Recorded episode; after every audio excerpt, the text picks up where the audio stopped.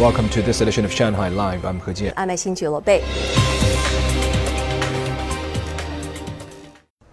The Shanghai government yesterday released an action plan to build a system for driverless vehicles in the sector. They project being worth 500 billion yuan by 2025. The plan calls for 70% of new cars in the city to be equipped with level 2 and level 3 autonomous driving systems by 2025.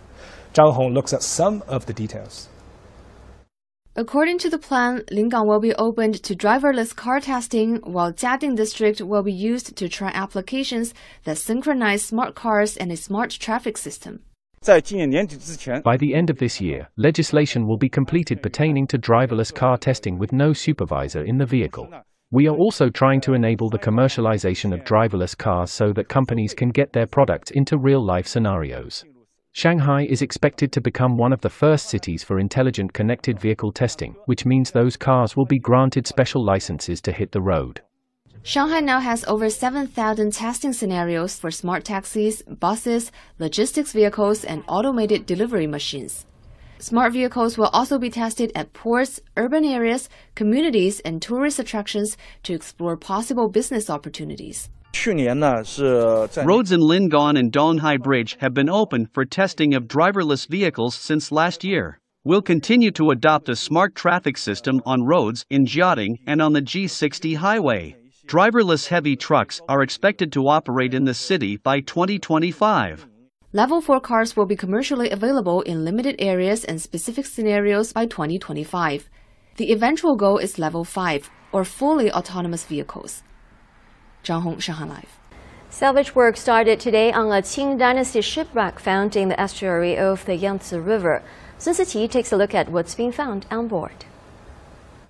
The wooden shipwreck, dubbed Yangtze Estuary No. 2 by archaeologists, dates back to the years of Emperor Tongzhi of the Qing dynasty who reigned in the 1860s and 70s.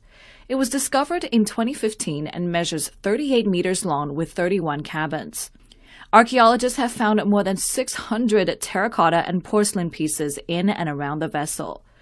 This set of green glazed teacups, for example, demonstrates exquisite craftsmanship. Its bottom seal reveals when it was made. As you can see, the red seal reads, Made in Tongzhi's reign. This is an essential guide to determine the ship's age. Yangtze Estuary No. 2 is the largest ancient wooden ship ever found in the country. Archaeologists say it's better preserved and carried more artifacts than previously discovered shipwrecks. The project was initiated in March. Today, the main salvage boat, the Dali, set out for the area. The plan is to seal the wreck in a cylindrical box, then lift both the vessel and surrounding sludge in one piece. We expect the work to take two to three months. Once Dali is done constructing the underwater cylinder, another ship will lift the 10,000 ton load out of the water before the end of 2022. Once the boat sees daylight, the plan is to move it to an old pier in Yangpu district and turn it into an ancient shipwreck museum, where archaeologists will continue to study it. Sun Siqi, Live. In Ukraine, the Zaporizhzhia power plant, Europe's largest nuclear power facility, was disconnected from its backup power supply yesterday. The plant continues to operate safely by drawing power from its only operating reactor. The Russian military claims that Ukrainian forces caused the power cut by shelling a distilled water container located in close proximity to the plant's secondary power unit.